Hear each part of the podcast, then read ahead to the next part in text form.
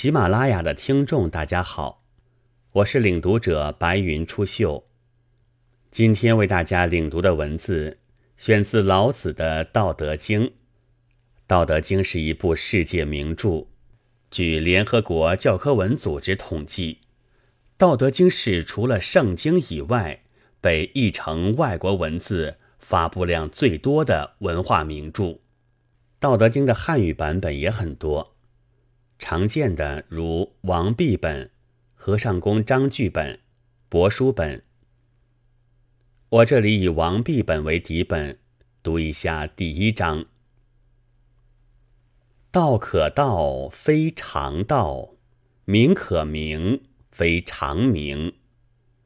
无名，天地之始；有名，万物之母。故常无欲以观其妙，常有欲以观其教。此两者，同出而异名，同谓之玄。玄之又玄，众妙之门。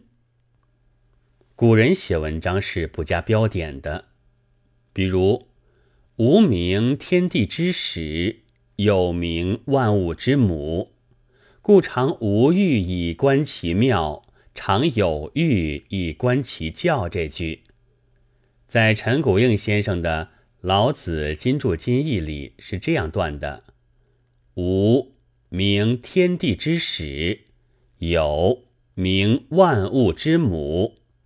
故常无欲以观其妙，常有欲以观其教。”断句不同，解释自然也不同。不过，大家对这段文字还是有些基本共识的。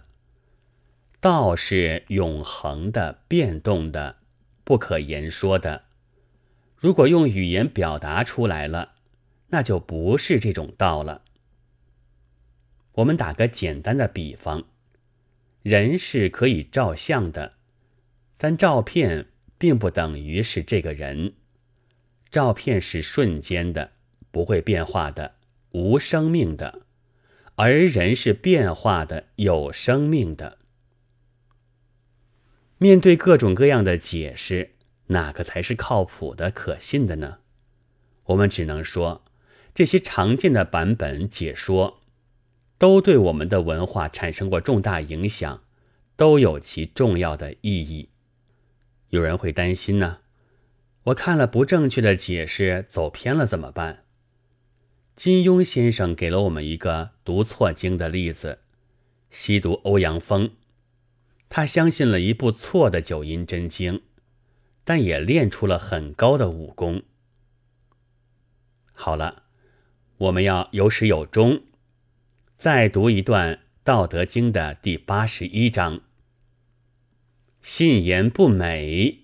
美言不信，善者不辩，辩者不善；知者不博，博者不知。圣人不积，既以为人，己欲有；既以与人，己欲多。天之道，利而不害；圣人之道，为而不争。上面这一段呢，仍然用的是王弼的本子。知者不博，博者不知这一句呢，有的注家认为应该是智者不博，博者不智。这段话比第一段要好理解一些。真话可能不是那么好听，好听的话未必是真话。心地纯良的人可能口才并不好。能言善辩的人也未必纯良，真正懂道理的人并不一定有很多知识，学了很多知识的人也未必是懂道理的。有道的圣人不会把东西都占为己有，他帮助的人越多，自己拥有的也就越多。大自然是造福万物，而不是去损害的。